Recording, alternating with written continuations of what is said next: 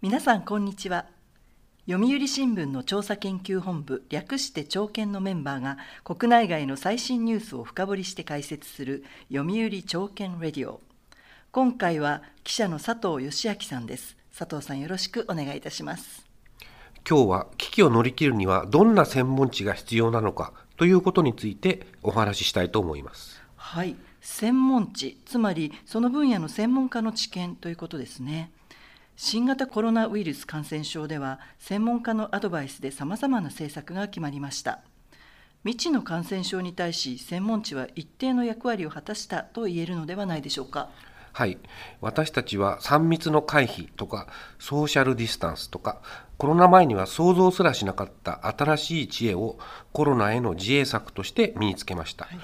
こうした感染対策や新しい生活様式は公衆衛生などの専門家がウイルスの特性や感染状況の追跡調査から導き出しました。また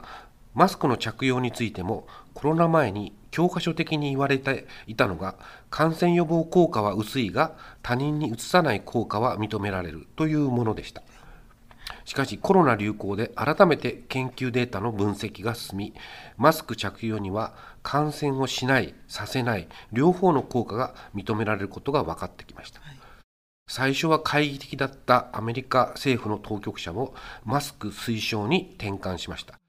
これらは専門知に基づく成果でありこうした点は正しく評価したいと思います、はいとはいえコロナ禍のような未知のかつ社会的な危機を乗り越えるには専門知だけでは限界があるということなのですよね。感染拡大の初期でウイルスの特徴やどんな病状なのかがよく分からなかった時期であればウイルス学や公衆衛生学の専門家が持っている知識とコロナに関して徐々に判明してきた科学的事実に基づいて厳しい対策の側に大きく傾いて提言することはあり得ることでしょう、うん、国民の不安も大きいでしょうから、はい、ただし感染制御と経済のバランスを常に念頭に置かなければならないのは当然ですよね、うん、感染は封じ込めたが国の経済は潰れました。では手術は成功でも患者は死にましたというブラックジョークみたいです、はい感染制御の専門家が自分の専門知だけに基づいて何かを提言すれば済むような単純な社会構造にはなっていないのです。はい、総合調整を図る政治の役割はもちろん重要なのですが私たちが現代の専門知へ要求するのは封じ込めと経済の両立を図る策を見つけようという相当な難題です。2年以上経っても未だにまん延防止等重点措置が出ているのですから専門知でも解決できないのでしょうね。うん、そうですねそしてもう一つ専門家への疑念という側面も伺いたいのですが長引くコロナに昨年は人流抑制ばかり言っている専門家に対して皆さんモヤモヤした気分が生まれたといったことがあったと思うんですがいかがでしょうか？コロナ禍で専門知は本当に信用できるのかという私たちのモヤモヤ感は東京オリンピックの前後に専門家がいくら行動制限を訴えても人流が大きく減らなかったことが象徴的に示しています。はい、遡れば専門家への疑念は2011年の東日本大震災に伴う東京電力福島第一原発事故が原点だと思います。はい、当時の民主党政権では非系統的知識を出し続けたとアメリカの研究者が指摘しています。非系統的知識というのは聞き慣れない言葉なんですが、じゃあ政府が出さなかった系統的知識とは何かといえば幅があって偏りのない知識と言えると思います。はい、幅があるとは最悪のシナリオからそうでないものまで含めたものを指し偏りがないとは安全を強調する側にのみ偏っているものではないことを指します。科学と社会との関わりを考える科学技術社会論の研究者は当時政府や原子力の専門家は時々刻々と状況が変化する原発事故の安全性に関する事実を一つに定めること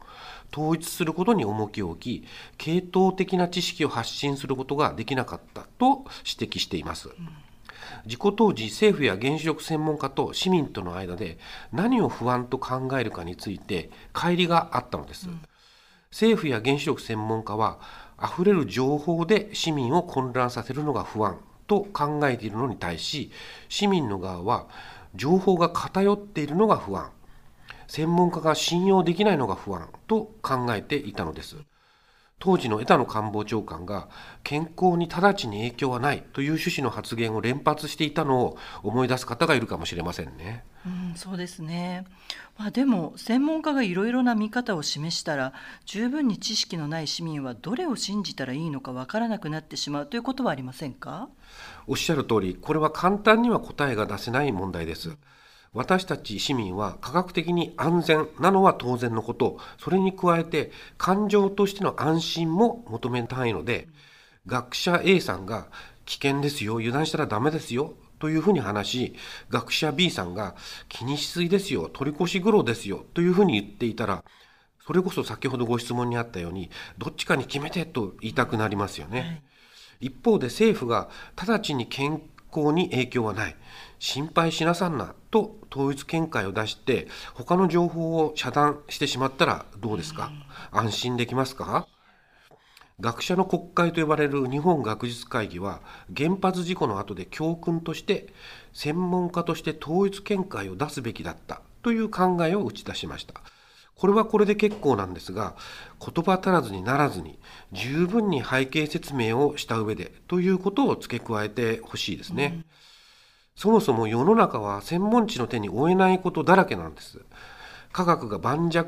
ではないというこの自明ながら極めて重要な事柄が今まで一般市民に明確にわかる形でコミュニケーションされてきませんでした。試験ですが、えー、私たちは何かにつけて、えー、ネット検索に依存する精神状態になっていて、うん、何でもすぐに答えが出るというふうに思い込み答えを求めたがる風潮があります。未知なる危機には専門知に依存する他力本願ではなく自分の頭で考えなければならないことはうっすらとご理解いただけたかと思います、はい、簡単に答えの導き出せる問題ばかりではないことを認識してほしいです、はい。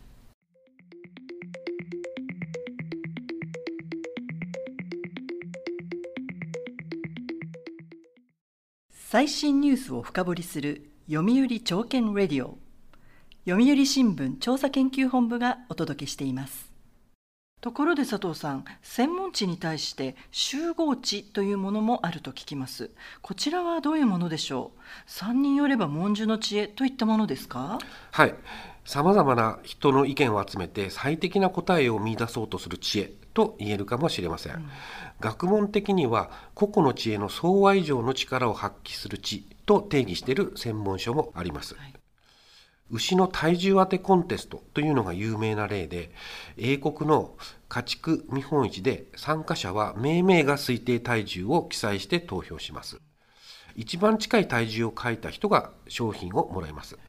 正解は1198ポンドでしたが787枚の投票用紙の平均値が1197ポンドになっていたというエピソードです、うん、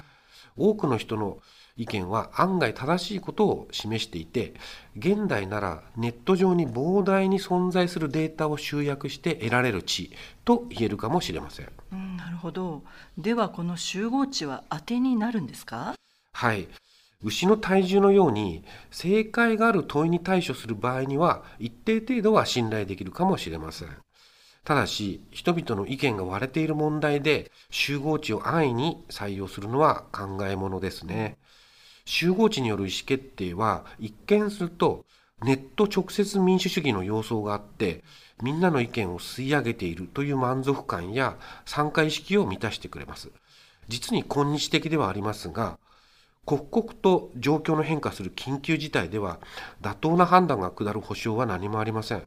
多数派の意見に押し切られてしまうなどポピュリズムに出する危険は否めないと思います。うん、それでは危機における知の形に最適解はあるのでしょうか？はい、専門家の専門知とネット集合値を融合した総合的な知が求められると思います。うん、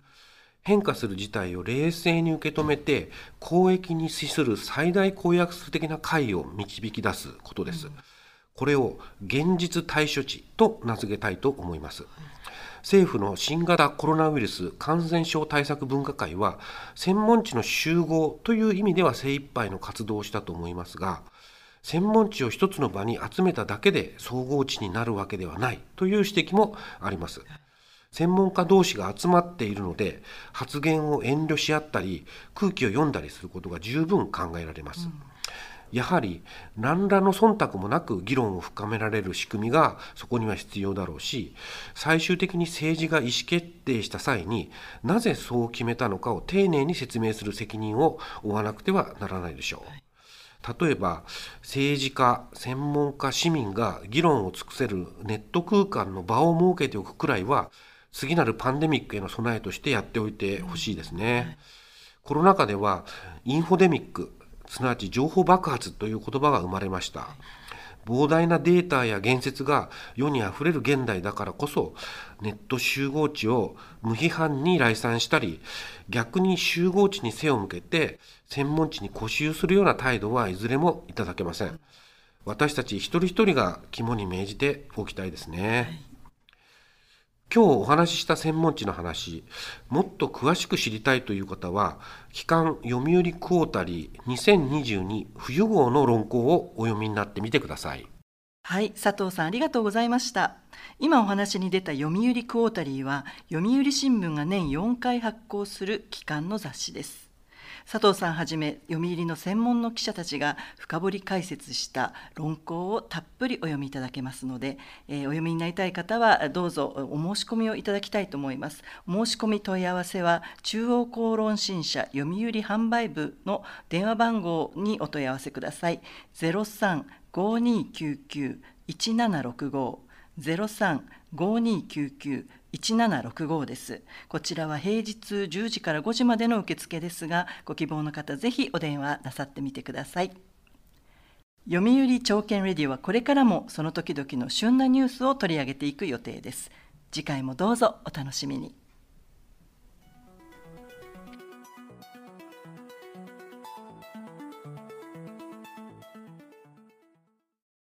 最新ニュースを深掘りする読売朝券レディオ。読売新聞調査研究本部がお届けしました。